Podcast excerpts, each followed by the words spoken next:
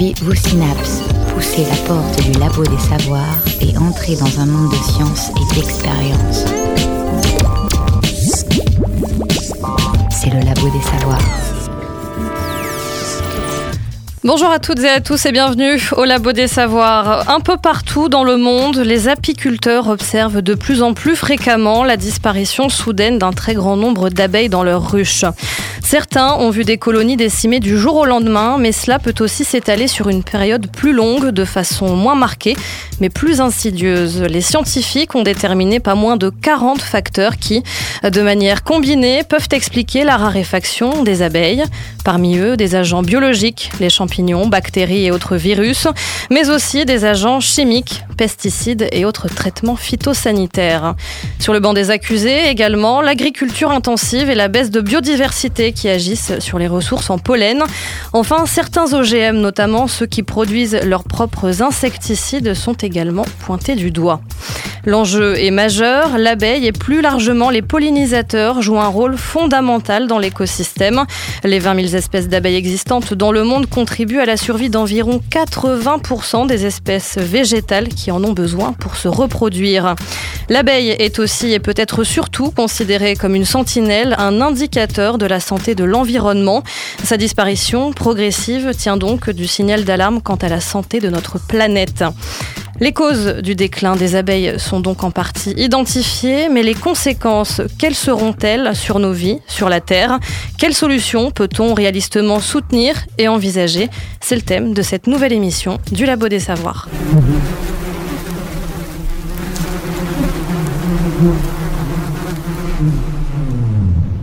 Suzanne Bastian, bonjour. Bonjour. Vous êtes euh, vétérinaire, maître de conférence à l'école Oniris, l'école nationale vétérinaire agroalimentaire et de l'alimentation de Nantes. Et vous vous intéressez plus globalement à tout ce qui a trait à la biodiversité et à la santé. C'est ça. À vos côtés, Monique euh, Lostis, bonjour. Bonjour. Vous êtes quant à vous agrégée de parasitologie et responsable de la formation continue en apiculture et pathologie apicole. Et c'est votre second passage dans nos studios. Bienvenue. Merci. Quand on parle d'abeilles, il y a les abeilles domestiques bien sûr, mais il existe aussi des abeilles sauvages. Stan Chabert est doctorant dans l'unité de recherche abeilles et environnement à l'INRA d'Avignon. Il étudie la pollinisation en intégrant euh, les abeilles domestiques et les communautés d'abeilles sauvages naturellement présentes dans l'environnement. On l'écoute, il est au micro de Pierre Charrier. Alors la pollinisation, pour la définir en quelques mots, il s'agit donc du transfert du pollen donc des, des anthères, c'est la partie mâle de la fleur, vers le stigmate, la partie femelle de la fleur. Et une fois que le pollen est déposé sur le stigmate, eh ben, c'est ce qui va amener à, la fécondation à la production des graines euh, derrière. Il faut pour ça un vecteur pour, transporter ce pollen. Il en existe en Europe euh, trois principaux. Le premier, c'est ce qu'on appelle l'autopollinisation passive, c'est-à-dire c'est simplement l'effet de la gravité, c'est-à-dire le pollen va, tomber de l'antère, donc de la partie mâle, sur le stigmate. Ensuite, il va y avoir l'effet du vent. Donc, l'effet du vent, par, il y a deux effets. Donc, soit le, transport du pollen par l'atmosphère. Donc, notamment, il y a tout ce qui est gymnosperme, c'est-à-dire euh, euh qu'on appelle aussi les conifères. C'est les pins, les sapins qui sont, qui sont pollinisés euh, uniquement par le vent. Et le troisième, c'est la pollinisation par les animaux. Et en Europe, ce, ce transfert-là ne se fait que par les insectes. On travaille plus largement sur les abeilles sauvages, puisqu'il existe pas loin de 1000 espèces d'abeilles sauvages en France, euh, dont l'abeille domestique est une espèce. Euh, et dans le monde, je crois qu'on dépasse même les 20 000 espèces. Donc euh, l'abeille domestique, il faut bien avoir en tête que c'est, quand on parle d'abeille, eh ben, en général, dans le commun des mortels, c'est, on pense à l'abeille et l'abeille des ruches, mais il faut bien savoir que c'est qu'une espèce, et qu'il en existe vraiment bah, toute une série d'espèces. Euh, qui ont des détails très différents, des morphologies très différentes. On peut donner l'exemple, la, la, plus petite, la plus petite euh, espèce d'abeille fait la taille euh, de l'œil de la plus grosse abeille, donc qui est l'abeille l'abeille charpentière, qui est une grosse abeille bleue qu'on voit couramment dans les jardins. Alors maintenant qu'on a posé quelques bases, Monique Lostis, je vais me tourner vers vous. Est-ce que vous pouvez nous dire exactement depuis quand les abeilles disparaissent? Les abeilles ont toujours disparu. Il y a toujours eu des épisodes de santé, des épisodes de, de disparition, puisque dès les, euh, premiers soucis euh, liés aux, insecticides depuis les années 50, à chaque fois qu'il y avait mauvaise pratique, il y avait disparition d'abeilles. en fait, euh, les abeilles souffrent depuis 1950 environ, puisque donc les premiers, c'est l'avènement des premiers pesticides, le DDT. Ensuite, euh, euh, il faut reprendre toute l'histoire et reprendre euh, la révolution agricole silencieuse des années 70 avec la disparition des haies, des écosystèmes qui étaient dans, dans laquelle les, les, abeilles étaient très très adaptées. Et donc on leur supprime une bonne partie de leur, de leur nourriture. Ensuite, on peut dire qu'elles prennent encore un autre, un autre, un autre coup, puisque Varroa destructeur, qui nous arrive d'Asie, est un acarien qui est commensal de l'abeille asiatique, mais pour lequel euh, notre abeille européenne, Apis mellifera, n'est absolument pas, n'a absolument pas éco-évolué. Donc elle subit cette arrivée de ce bioagresseur extrêmement, euh, extrêmement important donc en 1982 en France. Et puis, qui euh, sans doute la goutte qui a fait déborder le vase euh, pour la disparition de l'abeille ou pour les problèmes importants de l'abeille, c'est les années 93-94 au moment de l'enrobage, des premiers enrobages de, des graines de tournesol et de maïs par l'imidaclopride, c'est-à-dire le gaucho. Donc là, les apiculteurs ont vu des euh, événements de santé qui n'étaient pas connus d'eux-mêmes. Ils ont été perdus. Ils ont fait appel à ce moment-là à des vétérinaires pour pouvoir euh, les défendre et voir ce qui se passait, qu'est-ce qui était de nouveau, puisqu'il fallait vraiment prouver à cette époque qu'un insecticide pouvait tuer un insecte utile. Donc début des gros problèmes au milieu des années 90, on peut, on peut à dire. À peu près 93-94. Et ça s'est poursuivi ensuite par le fipronil. Et puis par les autres néonicotinoïdes, puisqu'on a obtenu le retrait du gaucho en 99 et en 2003 sur les deux principales euh, plantes, c'est-à-dire le maïs et le tournesol. Mais il ne faut pas oublier que le gaucho est toujours, euh, est toujours autorisé sur des plantes non mellifères, mais les betteraves et les, euh, et les céréales à paille. Et disons que si on a un assolement qui, euh, qui met en route une plante mellifère après, comme il est au moins euh, qu'il ne disparaît pas de la terre pendant plus de 18 mois, il y a encore des soucis de ce côté, éventuellement. On entend assez souvent le terme de syndrome d'effondrement des colonies ressortir, en tout cas dans les médias. Qu'est-ce que ça veut dire exactement? Alors c'est un terme qui nous est arrivé des USA. Euh, disons que quand euh, les apiculteurs français ont les premiers, les, premiers soucis et qu'ils ont fait appel aux quelques vétérinaires qui existaient, euh, tout d'abord, l'étranger nous a pas cru. L'étranger nous a dit que non, c'est pas possible. Même les scientifiques français nous disaient qu'il n'y avait pas de raison que ça arrive en France et pas ailleurs. Et puis finalement, quand c'est arrivé aux USA, là, tout le monde s'en est inquiété puisque aux USA, il y a quand même un, travail sur les abeilles qui n'est pas du tout le même que le nôtre. Hein. vous le connaissez, je, suppose. Et euh, du coup, c'est ce qu'ils ont appelé donc le syndrome d'effondrement des colonies. Effectivement, il, arrivait qu'il n'y avait plus d'abeilles que lorsqu'ils euh, lorsqu'ils avaient transhumé au bout, au bout d'une année de, de, tour dans les US. Et, chez nous, c'était quelque chose que l'on connaissait déjà, mais sans, sans transhumance. Donc, le, terme d'effondrement des colonies d'abeilles est un terme que moi, je ne reconnais pas. A des soucis, des troubles de santé qui ne sont pas forcément euh, liés euh, toujours aux mêmes causes. Mhm. Est-ce que ce déclin euh, des abeilles s'inscrit plus largement dans un, dans un contexte plus global de disparition des insectes? Et quand je vous dis ça, évidemment, je fais, je fais référence à cette étude qui, qui vient d'être publiée hein, le 18 octobre et qui nous apprend, étude menée par Caspar Alman de l'université Radboud aux Pays-Bas et qui nous apprend que le nombre d'insectes volants a diminué de plus de 75% en 27 ans. Euh, est-ce que la disparition des abeilles est reliée ou s'intègre à ce contexte-là? Je pense que oui. Euh, je m'en suis aperçue depuis longtemps car euh, ça fait quelques années que je conduis et, notamment j'ai fait beaucoup de, de, de, conduite de nuit à une époque et, je me rendais compte que dans ce cas-là, il fallait s'arrêter toutes les deux heures pour nettoyer ses pare-brises et ses phares. Ça fait 20 euh, ans à peu près qu'il ne faut pas euh, qu'il ne faut pas sortir de sa voiture pour nettoyer ceci. Et ce n'est pas un hasard. En fait, euh, les abeilles sont encore là. effectivement, cet article nous dit que 75% et en plus dans des zones protégées. donc je pense que l'abeille en serait au même point s'il n'y avait pas l'apiculteur, parce que cette abeille, c'est un, animal domestique, et l'apiculteur fait en sorte de la maintenir Donc l'abeille aurait peut-être pas disparu, mais largement rétrogradé si elle avait été encore que sauvage. C'est le fait d'avoir des abeilles domestiques qui a, euh, j'allais dire, euh, mis un peu plus d'huile dans, dans, ces rouages de disparition. Bah disons tout d'abord, on s'en est aperçu sur l'abeille, euh, notre abeille mellifère, qu'on qualifie de domestique, puisque notre abeille, elle rentre dans les ruches le soir. Et quand elle rentre pas, on s'en inquiète alors que les moustiques, s'ils ne viennent pas, on est bien content. Euh, et puis les abeilles, et, les abeilles, disons sauvages, les abeilles solitaires, on les regarde pas tous les jours. Donc il y avait, pour vous dire, il n'y avait même pas d'inventaire sur les abeilles sauvages ici, dans cette zone de Loire-Atlantique. Avant, il y a 4-5 ans, où à l'école, on a commencé à faire quelque chose. Et maintenant, on commence à avoir un inventaire. Alors comment voulez-vous dire que ça disparaît si on n'a pas un inventaire de base? Mhm. Donc c'est grâce aux apiculteurs finalement qu'on a pu se rendre compte aussi de, ce phénomène de disparition. Oui. Mhm. Est-ce que ces disparitions, eh, on les constate de façon homogène dans toutes les régions du globe ou pas?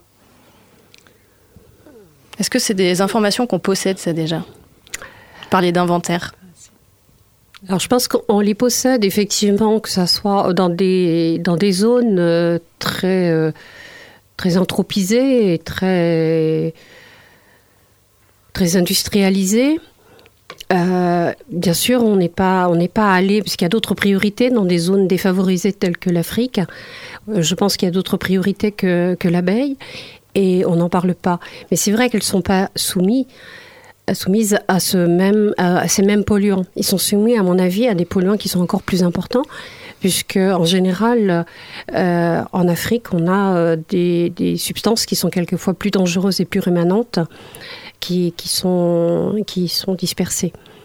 Donc on a surtout des informations finalement sur les pays occidentaux Absolument. Globalement. Dans toute, la, toute l'Europe, hein, euh, on a des, soucis donc, dans toute l'Europe, euh, en Amérique du Nord, en Amérique du Sud, euh, en Nouvelle-Zélande, sans aucun souci. En Chine en Chine, alors en Chine, c'est encore un autre souci puisque les abeilles ont disparu depuis fort longtemps. Mhm. On aura l'occasion d'y revenir euh, un peu plus tard euh, dans l'émission. Est-ce que, euh, et là je m'adresse à vous deux, donc Suzanne Bastion, vous allez peut-être pouvoir prendre, prendre la parole. Est-ce que les changements climatiques, les traitements infligés à la Terre ou encore nos, modes de vie, nos habitats peuvent tout expliquer? Ou est-ce qu'il y a encore, d'après vous, des, des, des causes non identifiées à la disparition des abeilles? Euh, oui, c'est poser la question en fait de ce qui a changé dans notre environnement. Euh, je préfère parler de changement global plutôt que de restreindre le champ au changement climatique parce que ce sont des composantes qui sont à la fois liées et, qui interviennent en même temps sur les mêmes espaces. Donc euh, on, a la question du changement climatique qui n'est pas seulement le réchauffement global mais aussi des changements dans les saisons dans les régimes de pluie, dans, euh, dans la façon, dans les périodes de sécheresse, les températures extrêmes. Donc ça, ce sont des faits avérés qui jouent euh, même dans nos régions, hein, qui jouent euh, très fortement sur la végétation.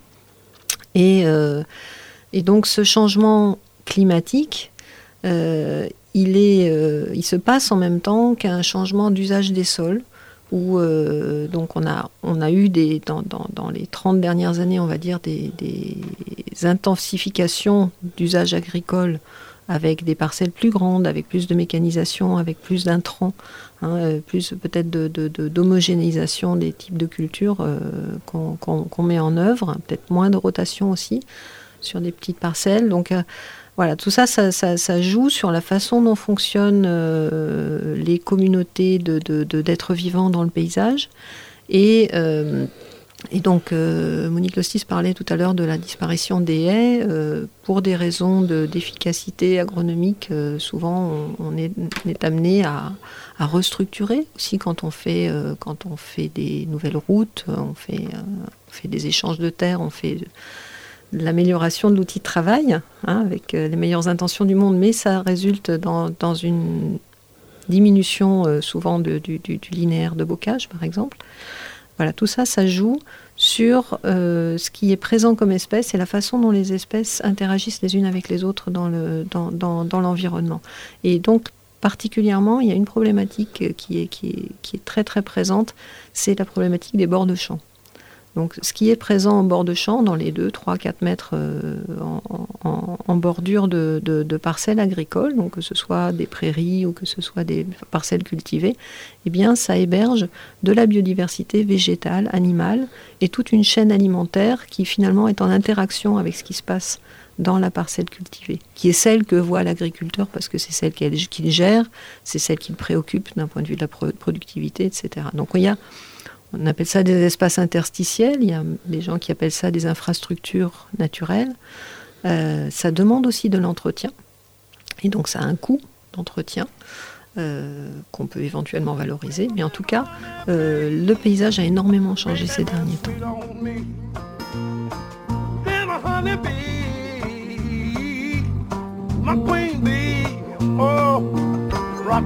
soul, my mental, my soul, my mental, my soul, whoa, whoa.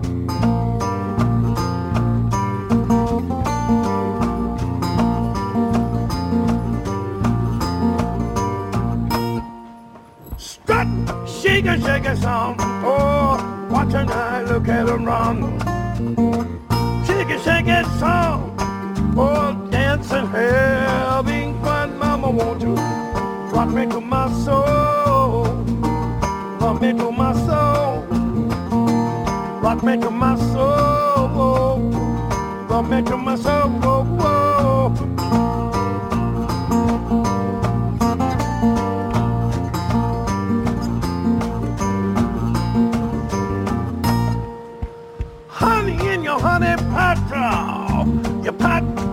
Your pot is hot. Whoa the honey pot. The pot is what you got to rock it to love of me. Baby, to my soul. Into my soul. Into my soul. Rock me to my soul. Whoa, whoa.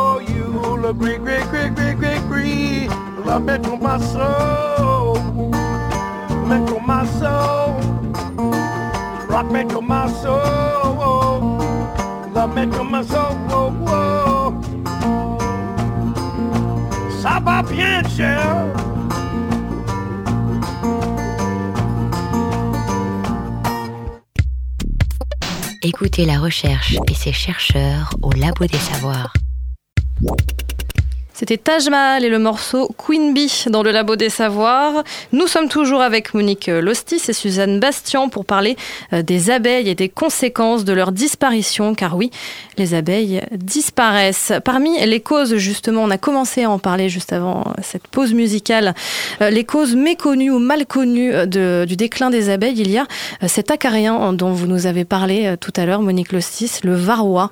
Est-ce que vous pouvez nous, nous dire qui il est exactement? C'est qui ce varroa Alors ce varroa répond au petit nom de varroa destructor. Ça dit déjà pas mal de choses. effectivement. Euh, c'est un parasite euh, qui est plutôt considéré comme un commensal de notre abeille asiatique Apis cerana. Commensal, pourquoi? Puisqu'il a dû coévoluer pendant quelques milliers d'années, euh, voire plus hein, que ça. Et, du coup, euh, l'abeille asiatique et, Apicerana et Varroa destructor ont cohabité, coévolué, échangé des gènes, échangé des informations, et elles se sont tolérées. Sauf que à la fin du 19e siècle, l'homme a mis euh, des colonies d'Apis mellifera beaucoup plus productives que les Apis serrana, côte à côte, dans les mêmes zones de butinage. Donc Varroa est passé d'une espèce à l'autre sans aucun souci, et il a trouvé chez Apis mellifera une abeille qui ne savait pas se défendre contre lui puisqu'il n'a pas eu cette coévolution. Donc il n'a pas tué tout de suite, c'est-à-dire qu'une colonie avec du varroa peut subsister, on va dire, deux ans, trois ans à peu près. Ça tout dépend bien sûr des conditions dans lesquelles elle est élevée. Mais donc de proche en proche, euh, ce parasite a envahi le monde entier, là où il y a de la pisse mellifera, puisque l'homme a transporté encore des reines, des éléments, euh, des éléments biologiques d'un pays à l'autre, d'une région à l'autre, et puis même de proche en proche, hein, d'Asie en, en, France, on peut arriver de proche en proche. Il est arrivé chez nous en 1982. Donc, euh, catastrophe à l'époque, on a lutté avec des produits qui sont acaricides, pas très loin des insecticides. Hein. Mhm. Donc, on a eu beaucoup de difficultés à lutter. Et puis, euh, bien sûr, sont arrivées des résistances, euh, puisque Varroa est très, très malin, c'est tout parasite, de toute façon, euh, finit par s'adapter. Finit par s'adapter à ce genre de choses.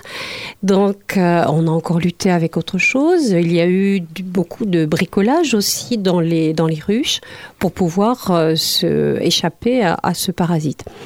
En fait, on n'y échappera jamais, puisqu'il va lui falloir des millions d'années, des milliers, des millions d'années pour lui aussi coévoluer avec notre abeille Apis mellifera. Bien sûr, tout le monde espère avoir une abeille tolérante mais l'abeille tolérante, elle ne le sera que si, effectivement, on en, on en fait un, organisme génétiquement modifié, puisque tout seul, il ne va pas devenir tolérant. Donc ça, euh, peut-être, mais dans quelques années, mais pour l'instant, Varroa est encore considéré comme le parasite qui tue, euh, enfin, disons, qui est à l'origine de 50% des pertes des mortalités hivernales. 50%, c'est un chiffre énorme et on en parle on n'en parle pas. On n'en parle plus puisque tout le monde dit on connaît Varrois, on connaît Varrois, on a l'habitude. Maintenant, ça fait plus de 30 ans qu'il est là, on le connaît, on lutte, on lutte contre Varrois. Oui, on lutte, mais on ne sait pas si on a bien lutté, puisqu'une colonie ne peut survivre pendant l'hiver, elle ne démarrera correctement euh, en, saison suivante que si elle a moins de 50 Varrois dans la colonie pour hiverner. Or, on ne, on ne calcule pas le nombre de varrois qu'elle supporte dans l'année. On fait le traitement, en général en fin de saison, en fin de mielée, juste au moment ou avant que les abeilles ne fabriquent leurs abeilles du verre, qui elles vont devoir passer tout l'hiver autour de la reine pour pouvoir assurer euh, le, début de saison suivante. Et, ces abeilles doivent être démunies de varrois. Donc on devrait faire des comptages et, s'assurer du bon, euh, du bon usage du médicament pour, euh, pour savoir si l'abeille peut survivre. Et c'est vraiment un souci qui est très très important. Donc là, euh, il a été décidé dans un plan, euh, un plan collectif, hein, un plan euh, qui a été décidé par un organisme d'État, un organisme qui réunit toute la filière, qui est le CNOPSAV.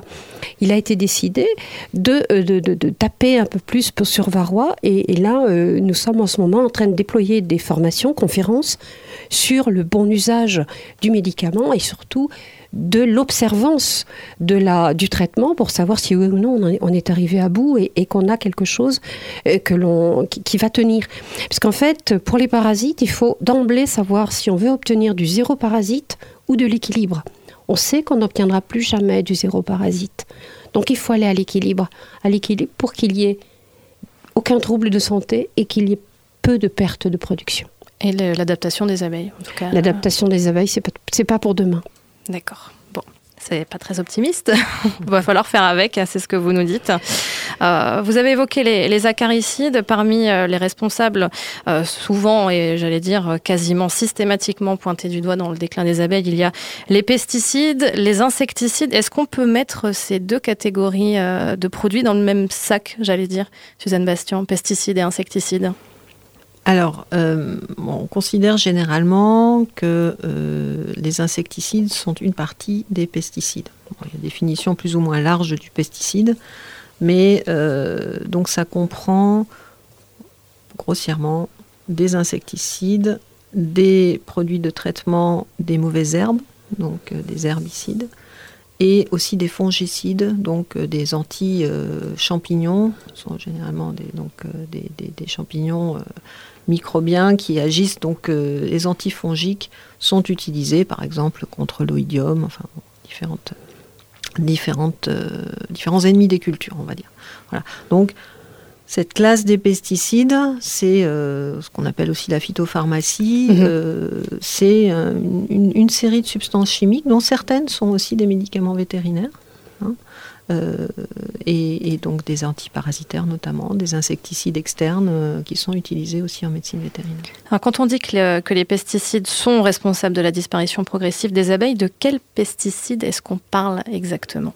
Évidemment, le, les, les insecticides sont les plus préoccupants pour les abeilles, puisque euh, voilà, ça vise des insectes. Alors, ce sont des substances qui sont plus ou moins spécifiques à certains, certaines classes d'insectes. Il y a aussi des acaricides qui sont utilisés sur les cultures. Mais euh, évidemment, c'est cet effet, on va dire, direct sur les individus euh, insectes, en- invertébrés, qui va, euh, qui va poser problème. C'est quoi ces effets exactement? Alors, vous avez différentes façons de, de- de- fonctionner, vous avez différentes cibles sur l'organisme, et celles dont on se préoccupe le plus sont les, ci- les cibles nerveuses, hein, donc ceux qui agissent comme des neurotoxiques. Il peut y avoir une différence vraiment de, réponse d'un type d'insecte à l'autre par rapport à la sensibilité à tel ou tel insecticide. Euh, Monique Lostis, trois députés européens et socialistes euh, ont expliqué cette semaine euh, dans une tribune au journal Le Monde qu'il faut interdire totalement les néonicotinoïdes en Europe et structurer la filière apicole en favorisant la professionnalisation des métiers de l'apiculture et de l'apidologie. L'apidologie euh, étant la part de zoologie qui traite des abeilles. Est-ce que vous êtes d'accord quand on parle de professionnalisation? Je pense qu'il faut au moins structurer la filière. Il faut que les gens euh, prennent conscience que l'abeille appartient à, à tout le monde et, que euh, sans abeille, on n'y arrivera pas. Interdire les néonicotinoïdes, oui. Structurer la filière, oui. Mais si on ne remet pas de biodiversité en place, on ne peut pas se passer d'insecticides en milieu agricole. Donc, euh, il y a plusieurs, euh, plusieurs choses à faire en même temps. Et je pense qu'il est urgent aussi de revoir cette biodiversité. Car euh, le fait qu'il n'y ait plus de biodiversité, qu'il y ait des grandes parcelles, on n'a plus d'auxiliaires de culture. Oui, c'était un, syst- un système bien rodé, bien avant qu'on arrive.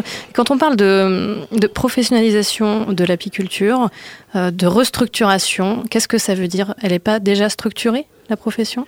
En France, il y a, on peut compter 1,6 million euh, de colonies, je crois, détenues par 70 000 apiculteurs, 70 000 possesseurs de colonies. Et il y a un vrai souci entre euh, le nombre de colonies détenues par les apiculteurs professionnels et le nombre de colonies détenues par les apiculteurs qui ont quelques colonies. Donc entre l'apiculture dite de loisirs et l'apiculture dite professionnelle.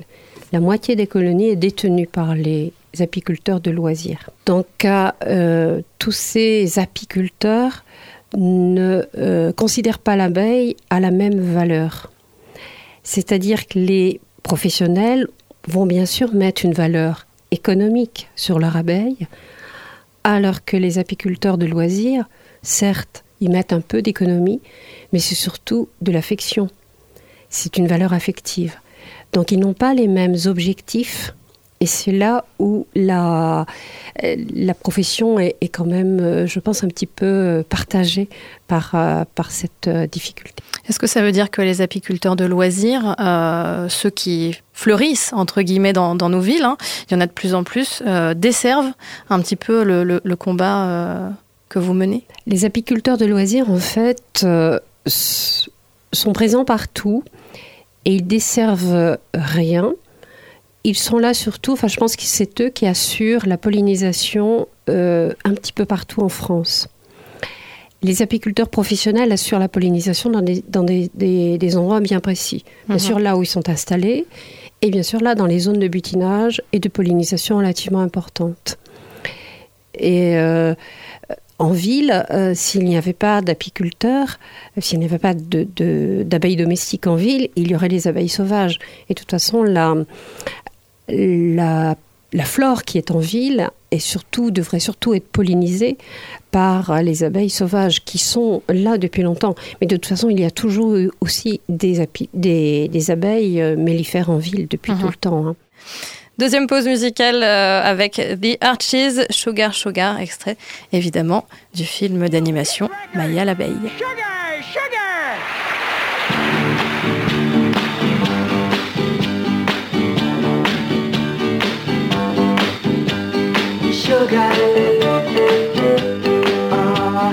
honey,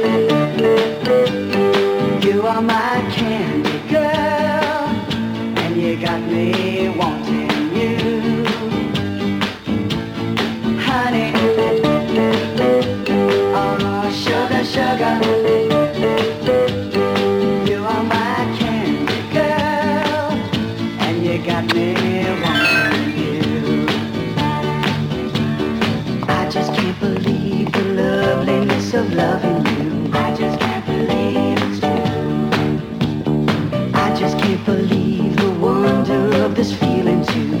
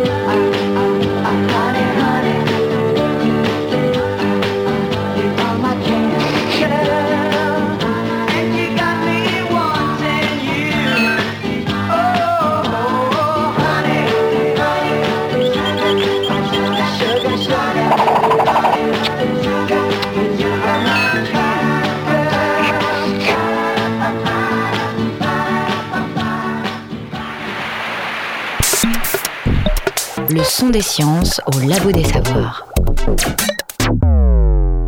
De retour au labo des savoirs avec Suzanne Bastian et Monique Lostis où nous parlons des abeilles et de leur déclin. Suzanne Bastian, on a parlé, euh, on vient d'évoquer euh, les pesticides, euh, les pesticides et leur dange- dangerosité potentielle sur les abeilles. Qu'est-ce qui est dangereux exactement avec les pesticides? Est-ce que c'est un pesticide en particulier ou est-ce que c'est justement le cocktail de produits phytosanitaires qui est dangereux pour elles? Il y a des produits qui sont en eux-mêmes dangereux.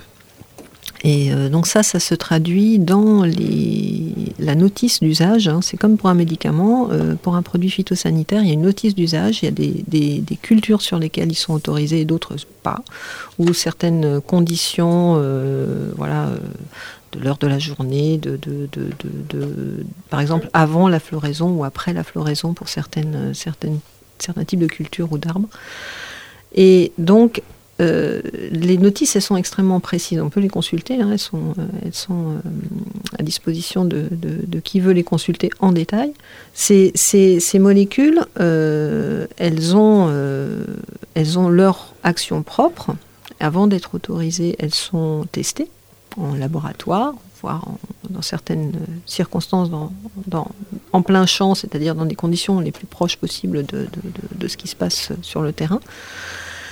Mais euh, il y a euh, un cran supplémentaire qui est que souvent ils sont dans des, dans des produits où ils sont associés avec d'autres produits.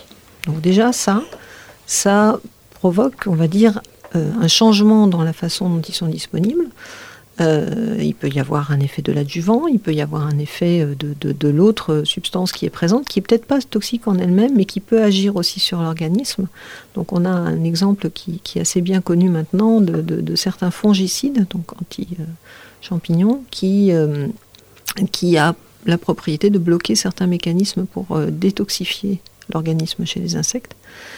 Et donc, normalement, ces insectes-là devraient dégrader euh, les, insecticides toxiques euh, pour eux. Et là, l'insecticide ne se dégrade pas. Donc, on va, se retrouver avec des doses qui, euh, habituellement, ne posent pas de problème à l'abeille ou à d'autres insectes, hein, et qui, bah, en association avec cette autre substance qui en elle-même n'est pas toxique, vont se retrouver avoir des effets indésirables. On va, parler un petit peu de, des effets de, la disparition des abeilles sur, euh, nous, pauvres êtres humains, euh, qui mangeons. Et pour manger, eh bien, euh, on a besoin des abeilles, puisqu'une alimentation saine dépend de pollinisateurs en bonne santé. Sur son site, Greenpeace explique que 75% de la production mondiale de nourriture dépend des insectes pollinisateurs. De quelle façon exactement, Monique Lostis? Comme, parlait tout à l'heure Stan Chabert, euh, les insectes sont importants pour la pollinisation et notamment pour la pollinisation des fruitiers et des légumes. Donc, euh, des études ont été faites, notamment par l'INRA d'Avignon, notamment sur le risque euh, qu'il y ait plus ou beaucoup moins de pollinisateurs, puisque bonne partie de notre nourriture dépend de la pollinisation. Donc il y a euh, certainement beaucoup de publicités qui nous montrent à quoi ressemblerait notre petit déjeuner dans quelque temps si nous n'avons plus cette, euh, cette pollinisation. Nous n'aurions plus de jus d'orange, nous n'aurions plus de confiture, nous n'aurions plus de miel, bien entendu, Euh, nous n'aurions plus de, graines en général, puisque euh, encore que les graines sont souvent, enfin les, les- les céréales sont souvent pollinisées par le vent, mais il y a un certain nombre de choses comme ça qui disparaîtraient. Et je n'ai pas forcément les chiffres en tête, mais on sait très bien qu'effectivement les choses ont changé. En tout cas, le petit déjeuner français, effectivement, en prendrait un, un sacré coup. Oui. On peut donc prévoir, j'imagine, un, un impact sur notre santé, euh, le déclin global des pollinisateurs, essentiellement les abeilles, puisque c'est notre sujet aujourd'hui, pourrait provoquer jusqu'à 1,4 million de morts supplémentaires par an, soit une augmentation de la mortalité mondiale de près de 3%. C'est en tout cas euh, ce qu'a révélé une étude publiée dans la revue scientifique The Lancet il y a quelques semaines. Euh, cette hausse de la mortalité, ah, je vois Monique Lostis que vous réagissez. je vais vous laisser réagir, allez-y. Si l'abeille disparaît, c'est effectivement en grande partie lié aux pesticides, lié à l'environnement, notre environnement qui se dégrade. L'environnement qui, quoi qu'il en soit, maintenant a une, euh, disons, une base de pollution qui est tout à fait visible et avec des pics. Mais nous, hommes, nous sommes exposés à cette, pollu- à cette pollution également. Non seulement par notre nourriture, que notre abeille va polliniser ou pas, mais, mais par l'air, par l'eau. Donc effectivement, euh, le, euh, on est tout, tout l'environnement, tous les êtres euh, vivants, euh, que ce soit les êtres vivants végétaux ou les êtres vivants animaux, sont exposés aux mêmes polluants On va écouter tout de suite un extrait euh, de Data Gueule. Je ne sais pas si vous connaissez cette euh, chaîne YouTube. C'est une chaîne explicative euh, de vulgarisation euh, voilà, sur, sur YouTube. On va s'écouter un extrait du Data Gueule numéro 20, À qui profite le miel? Les abeilles domestiques sont aujourd'hui devenues des esclaves. Chaque année, à l'automne, 1 600 000 ruches américaines sont rassemblées en Californie. Ce déplacement de plusieurs dizaines de milliards d'individus en fait la plus grande migration du règne animal. Le but Polliniser les 320 000 hectares d'amandiers de la vallée de Saint-Joachim. En 2013, ces arbres ont produit 40 millions de tonnes d'amandes, 80% de la production mondiale, grâce aux abeilles. À raison de 400 ruches entassées dans chaque semi-remorque, bon nombre d'entre elles ne survivent pas au voyage. Le reste ira butiner des amandiers massivement couverts de pesticides. À force, les ouvrières fatiguent. Mais avec une manne de 153 milliards d'euros au niveau mondial, impossible de se passer de la pollinisation. Bon, voilà, je vous avais prévenu, c'est de la vulgarisation. Euh, le déplacement, néanmoins, puisque c'est quand même d'un fait euh, avéré qu'il parle, le déplacement des ruches pour polliniser là où il n'y a plus assez d'abeilles pour le faire, est-ce que c'est à ce genre de, de dérive, j'ai envie de dire, Suzanne Bastion, que l'on doit s'attendre de la part de nos pays développés? Alors, euh, c'est euh, le, constat qui est fait aux États-Unis, c'est-à-dire le système qui a pris place euh, aux États-Unis pour, pour assurer une pollinisation commerciale, il, est extrême et il est très préoccupant. Enfin, il y a plusieurs documentaires qui, qui- qui l'ont très bien montré. Et je ne pense pas qu'on aille vers là. C'est-à-dire que c'est le- le- la, la mise à disposition de, de- de ruches pour la pollinisation, c'est une pratique courante en arboriculture, hein, évidemment. Euh, C'est à cette euh, échelle qu'elle est exceptionnelle finalement. c'est l'échelle et c'est vraiment cette organisation industrielle avec, avec des, des- des milliers de ruches qui vont euh, pâturer entre guillemets euh, sur certaines, euh, certaines grandes plaines et puis après sont déplacées pour, euh, pour aller polliniser, etc. Ça, ça, c'est vraiment extrême et je ne pense pas qu'on aille vers là. C'est-à-dire qu'on on a, une agriculture qui, par endroits, euh, euh, dans certaines régions euh, en France, est, extrêmement spécialisée. Donc, c'est vrai qu'on on- on- on va manquer de pollinisateurs. Et donc, les agriculteurs eux-mêmes sont conscients de ça et essayent de, voir en quoi les pratiques agricoles vont pouvoir évoluer. Et donc, une des pratiques, euh, enfin, une, des voies d'évolution, c'est de diversifier les systèmes de culture et de diversifier tout, simplement aussi les systèmes d'exploitation. Parce que il n'y a, pas que la culture, il y a la façon dont on l'utilise pour alimenter les animaux, etc. Donc on, on- on est dans une démarche de transition, en tout cas d'une partie de la profession agricole, qui, qui- qui dit, OK, on est dans un, dans un impasse d'un point de vue euh, productivité aussi de notre outil de travail, et on doit évoluer vers plus de diversité, plus de rotation, plus de processus écologiques sur le long terme euh, qui fonctionnent bien. Monique Lostis. Alors j'espère aussi qu'on va pas en arriver là. Ça a été montré par, euh, hein, qui a fait ce, film absolument euh, superbe qui nous a tous fait pleurer.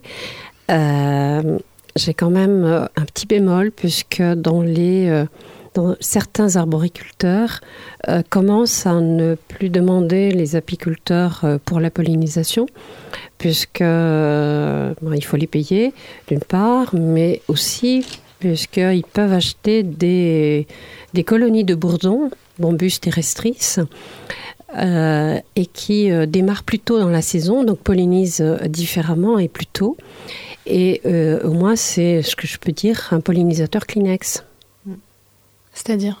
C'est-à-dire que la colonie ne survit que 2-3 mois, mais c'est pas très grave. On la remplace. D'accord. Oui, donc c'est la même chose, mais avec le bourdon. Voilà. Il y aura fistolage dans tous les cas. Euh, justement, de l'autre côté du planisphère, on va rester dans ces méthodes un peu radicales et on a commencé à l'évoquer tout à l'heure avec vous, Monique Lostis, en Chine. Euh, en Chine, l'homme a remplacé, euh, alors ils ne se sont pas posé de questions, hein, l'homme a remplacé les abeilles pour assurer la pollinisation de certaines plantes. Dans, le, dans la région du Sichuan notamment, on les appelle les hommes abeilles et ils mettent 30 minutes environ pour polliniser toutes les fleurs d'un arbre fruitier. Là aussi, euh, j'ai envie de vous demander, est-ce que vous pensez de, de ce type de méthode? C'est une méthode de remplacement qui n'est pas, d'abord, qui n'est pas tout qui n'est pas possible dans nos régions. Euh, je pense pas qu'on trouve de la main d'œuvre en France pour faire ce genre de choses, mais on a trouvé autre chose. On a trouvé des drones et des choses comme ça euh, qui vont pas tarder à sans doute à sortir et à pouvoir remplacer nos travail, ce qui est un petit peu dommage quand même d'en arriver là et d'aller toujours avec cette, cette course aux armements et c'est une marche en avant de l'évolution de l'homme et, de la technologie. Euh, en Chine, ce qui s'est produit, c'est les, les moineaux, en fait, que, qui euh, étaient de, la vérole euh, et, que euh, les Chinois ont voulu, ont voulu éteindre un petit peu. Et du coup, les, les, les, comment dire, les insectes ont aussi eu des soucis de ce fait. Donc, ils ont disparu de certaines régions. Mais dans certaines régions en, Chine, ils font quand même du, du miel et surtout de la gelée royale, hein, parce qu'ils ont quand même une, une bonne, bonne histoire en matière de gelée royale. En tout cas, on voit bien que de par le monde, effectivement, les solutions euh, de, face, à ce, face à ce problème, les réponses apportées en tout cas, sont très, euh, très, très différentes. Parmi les travaux actuels, il y a aussi ceux de Stan Chabert que l'on va réécouter euh, tout de suite. Stan Chabert de l'INRA d'Avignon, qui nous explique son sujet de recherche, la pollinisation intégrée des cultures. Et il nous parle du terrain et de l'analyse des données. Donc moi, mon sujet précisément, comme je, je travaille à l'INRA, sur la pollinisation des, des, des cultures, il s'agit pour moi de, faire en sorte que la pollinisation ne soit pas un facteur limitant euh, pour les rendements. Puisqu'en agriculture, on cherche à maximiser les rendements de manière générale, de, plein de façons. Et moi, je cherche à ce que, euh, cette pollinisation ne soit pas limitante. Donc, euh, ce qui nécessite qu'il y ait suffisamment de pollen qui soit déposé sur le stigmate pour que derrière, bah, qu'il y ait un, un, maximum de production de graines par, par fleur et plus généralement par plante. Sujet thèse, je, je, je, développe un concept qui est nouveau qui s'appelle la pollinisation intégrée des cultures, euh, qui consiste à, à, allier à la fois euh, donc les abeilles domestiques, donc euh, les, les, abeilles qu'on apporte donc via des ruches par les apiculteurs bah pour, pour qu'il y ait suffisamment d'abeilles dans les cultures pour que la pollinisation ne soit pas limitante. Et en fait, c'est dans l'idée de, de, de complémenter la faune sauvage, c'est-à-dire ces fameuses abeilles sauvages dont j'ai parlé tout à l'heure. Euh, donc ça, c'est un concept qui est nouveau, qui est né notamment aux États-Unis, euh, puisque jusqu'à maintenant, en fait, on apportait les, les, ruches de manière un petit peu saturante, euh, sans tenir compte en fait du paysage et des, abeilles sauvages qui étaient, qui étaient naturellement présentes, et ça peut amener notamment à, à de la compétition. Donc ça n'a pas encore été prouvé, mais il y a des éléments qui montrent qu'il peut y avoir des compétitions entre, ces, entre, l'abeille de, des ruches qu'on apporte et les autres espèces euh, sauvages. Et donc pour essayer d'éviter ça, eh ben on va complémenter euh, donc la faune sauvage en abeilles domestiques, mais juste ce qui est nécessaire pour pas euh, pour pas déséquilibrer en quelque, sorte les écosystèmes. Quand on fait de l'écologie, ben on a tous envie justement, d'aller entre guillemets, d'aller mettre les, mains dans la boue, d'aller c'est vraiment cette attirance pour la nature en général qui fait qu'au début on se tourne vers l'écologie, mais on se rend compte effectivement pour vraiment faire enfin, de la recherche en écologie aujourd'hui, on est obligé de, de aujourd'hui quasiment de faire que de l'ordinateur. Mais il faut automatiquement passer par les maths. Donc ça passe notamment par, par les statistiques, effectivement, euh, mais pas que. Si on veut faire aujourd'hui ce qu'on appelle des modèles, de la modélisation, pouvoir faire de la prédiction, ça passe forcément par des équations mathématiques. On dit ça en même temps, le lien est fondamental entre les deux parce que le terrain nourrit les modèles, euh, parce qu'il y a besoin de mesures pour calibrer les modèles, et les modèles permettent de faire des prédictions et de voir si les prédictions collent ou non à la réalité, et du coup de voir si ça colle pas à la réalité, bah, de revenir sur le terrain pour se poser de nouvelles questions et du coup euh, faire de nouvelles mesures avec de nouvelles hypothèses pour renourrir un modèle. Donc il y a vraiment un aller-retour et un va-et-vient entre les deux qui est fondamental.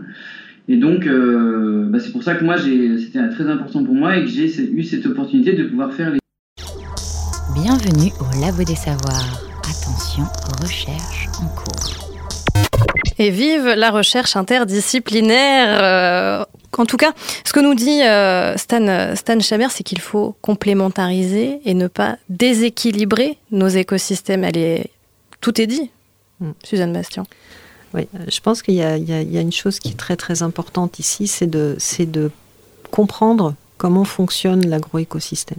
C'est-à-dire que si on veut avoir un agroécosystème qui est productif, il hein, ne faut pas se cacher euh, de, l'objectif de productivité évidemment qu'a l'agriculture, euh, il, faut, il faut comprendre comment ça marche pour en tirer le meilleur bénéfice.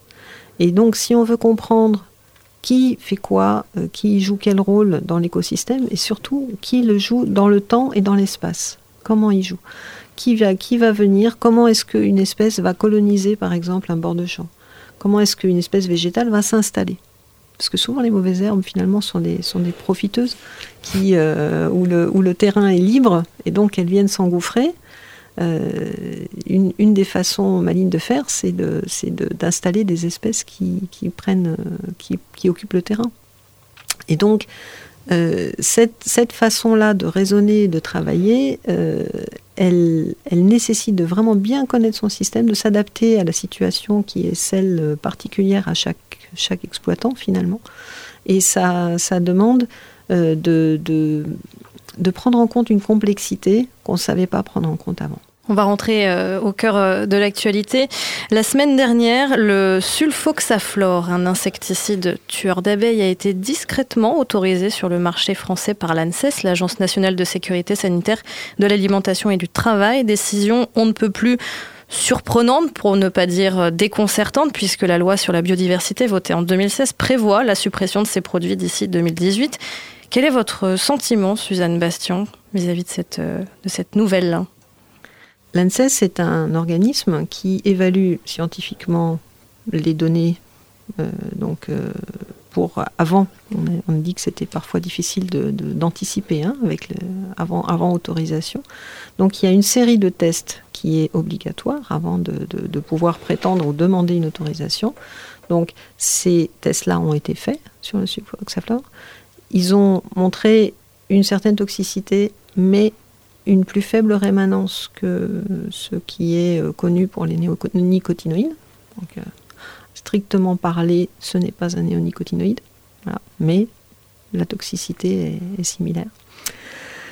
Bon, donc on a quelque chose qui ne fonctionne pas tout à fait de la même façon d'un point de vue de l'écotoxicologie. Et donc les précautions d'emploi qui ont été euh, mises au moment de l'autorisation de, ce- de cette substance, ou des produits à base de cette substance, ont euh, tenu compte de ces, de ces choses-là. Voilà. Donc ça, c'était l'état au moment de l'autorisation. Et donc il a été publié euh, il y a quelques jours euh, le fait que des nouvelles données étaient disponibles et que donc, évidemment, l'agence d'évaluation va prendre en compte ces nouvelles données pour voir s'il faut faire évoluer l'autorisation ou pas. Voilà. Donc, en tant que scientifique, euh, je peux dire que euh, j'ai confiance évidemment dans le processus d'évaluation. Je sais aussi, je suis parfaitement consciente qu'on ne peut pas tout anticiper et que donc il faut mettre en place une vigilance pour voir les effets contraires. Il ne s'agit pas de, se retrouver dans la même situation qu'avec le gaucho il y a, il y a quelques années, où on, dit euh, Ah, il y a quelque chose qui ne va pas, euh, on discrédite un petit peu, donc il va vraiment falloir surveiller de près euh, la mise en place de cette molécule sur le terrain, le fait que les usages soient ceux euh, qui sont prescrits déjà par la notice, euh, c'est la moindre des choses, mais aussi qu'il n'y ait pas des effets indésirables qui se manifestent auxquels on ne s'attendait pas, notamment en association avec d'autres choses qui sont aussi présents en même temps dans ces milieux-là. Parce que ça, c'est comme, par exemple, une abeille butine sur, sur presque possiblement 3 km à la ronde, ça fait beaucoup de surface agricole et ça fait beaucoup d'exposition à différents produits qui peuvent être présents. Et là, en, association, on peut avoir des problèmes. Et donc le feuilleton sulfoxaflor n'est pas terminé. Ou non. D'accord. Dimanche 22 octobre dernier, dans C'est politique sur France 5, le philosophe Michael Fessel était invité à réagir sur l'actualité de Monsanto et sur la guerre du glyphosate, un herbicide classé cancérigène selon l'OMS, l'Organisation mondiale de la santé, qui fait actuellement rage à Bruxelles. Écoutez l'analogie qu'il en retire. Ça m'inspire une espèce de solidarité avec euh, les abeilles, euh, qui sont victimes, entre autres aussi, de- du glyphosate, parce que pour une raison précise, c'est que euh, ce qu'on vit un peu aujourd'hui, le modèle de ce qu'on vit a été illustré au XVIIIe siècle par Mondeville, qui a créé ce qu'il appelle, ou construit ce qu'il appelait la fable des abeilles. Alors je le dis en un mot, euh, ça veut dire que son idée, c'était que euh, si on prend la ruche comme modèle de la société, dans une ruche, chaque abeille euh, fait ce qu'elle a à faire sans se préoccuper de savoir ce que font les autres. Les guerrières vont guerroyer, les butineuses vont butiner, et puis la reine, au fond, produit à la fois le miel et puis les nouvelles abeilles. Ce que Mandeville n'avait pas euh, du tout imaginé, c'est que sa ruche, aussi parfaite soit-elle, celle du modèle économique, au fond de la production euh, un peu néolibérale, euh, pourrait tout de même se de- disparaître faute d'abeilles. Ouais. Et euh, que la, disons, la prédation du- de, de la terre aujourd'hui est devenue aussi, la prédation, je dirais, dans le but évidemment du, du profit, est devenue aujourd'hui un enjeu que certainement euh, au XVIIIe siècle on ne pouvait pas imaginer. Monique Lostis, une réaction? Une réaction en conclusion, euh, peut-être. Je pense qu'il faut connaître l'histoire pour pouvoir vivre le présent et penser à l'avenir. Euh, je pense qu'on a oublié le bon sens, euh, bon sens paysan, qu'on qualifiait de paysan, mais c'est certainement pas très joyeux de, dire ce bon sens paysan. Je crois qu'il a été tellement euh, négligé et contrarié depuis des années. Je pense qu'aussi euh, le- l'homme a oublié qu'il vivait dans une collectivité, comme l'abeille euh, le vit, Et on a fait place un petit peu trop à l'individu par rapport au collectif et aux luttes individuelles par rapport aux luttes collectives. Je parle de lutte et c'est pas bien dans, un, dans une fin de fin d'émission, je crois. Euh, c'est plutôt, on aurait tous, euh, tous il faudrait, il faudrait qu'on reprenne les choses à la base et que l'on revoie pourquoi la Terre a évolué comme ça. C'est tout simplement puisque l'homme l'a détruite et a commencé à la détruire à partir du moment où il a commencé à s'installer. C'est-à-dire il y a 9000 ans déjà, euh, où il a commencé à s'installer et là déjà il a transformé l'écosystème. C'est-à-dire que selon vous, euh, au-delà du modèle agricole qu'il faut revoir, euh, j'allais dire, si on se, si- pour reprendre l'analogie euh, de Michael Fessel, l'homme aussi court à sa perte? Oui. Suzanne Bastien? Heureusement, moi, je ne suis, je suis pas pessimiste. Je, je, je pense qu'on est dans une situation qui est là euh, actuellement très difficile. Donc on peut pas, on peut pas nier qu'il y ait des effets indésirables. On peut pas toujours bien les mesurer. Et euh, moi, mon souci, c'est d'aller au-delà. C'est-à-dire de faire ce constat-là, de dire, OK, on est dans une situation où on utilise trop d'intrants. On a des systèmes qui sont trop artificialisés. On a le déclin de tout ce qui pourrait nous aider dans la nature euh, pour euh, mieux faire pousser euh, tout ce qu'on a à faire pousser, y compris les animaux. Et donc on se retrouve dans une impasse. Et si on veut être intelligent, il va falloir penser hors du, hors du cadre. Donc il faudrait reprendre les choses un petit peu à la base euh, et puis parler d'éco-conception. C'est euh, de dire qu'est-ce qu'on veut faire, qu'est-ce qu'on veut produire, comment est-ce que ça marche? Euh, Si on veut produire des vaches, comment est-ce que ça fonctionne Le système, la prairie, les, aliments complémentaires dont on peut avoir besoin? Nos animaux, ils vont, ils vont pousser, ils vont nous donner des productions, on va éventuellement les manger au bout d'un certain temps. Voilà.